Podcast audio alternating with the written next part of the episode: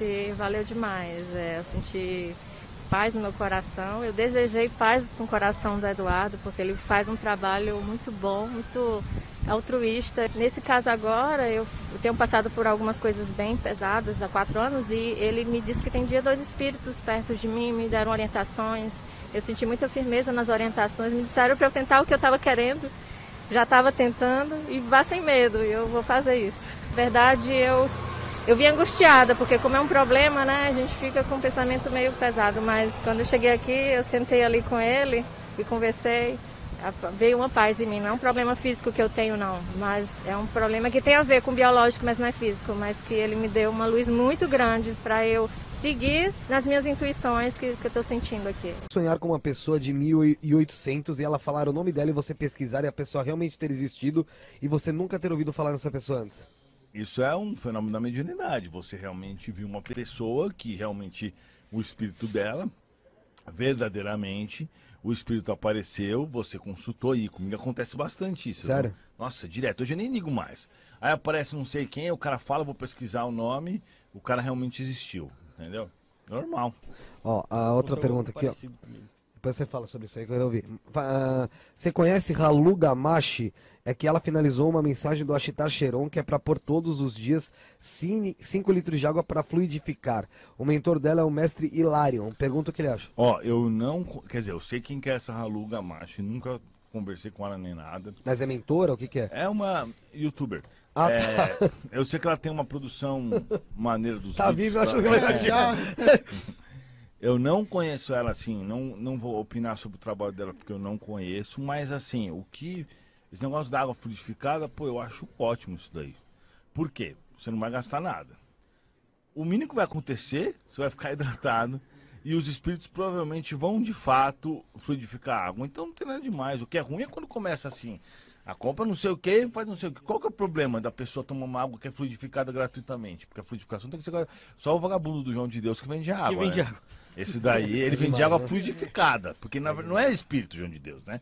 Ele era uma mistura entre eh, catolicismo e espiri- espiritualismo, sei lá o que. Não era espírita, mas ele vendia água fluidificada, que eles chamavam de água benzida, sei lá, que era mó cara a água dele, né? Então, assim, ah, eu acho que se não tem que pagar nada, beleza, realmente, ela deve, deve receber a fluidificação dos bons espíritos. Você tava lá em Brasília e você tava com o Rodox, Sim, né?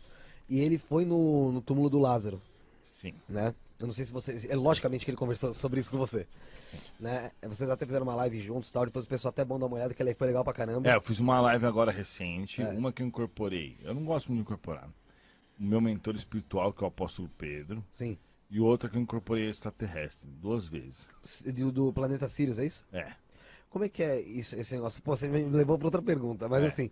mas Eu ia perguntar sobre Lázaro, mas acho que o Lázaro já foi.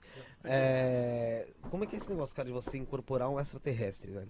Na verdade, todos os meus amigos espirituais são extraterrestres, porque eu antes de reencarnar aqui de novo, eu vivi em Sirius, que é um planeta mais evoluído, entendeu?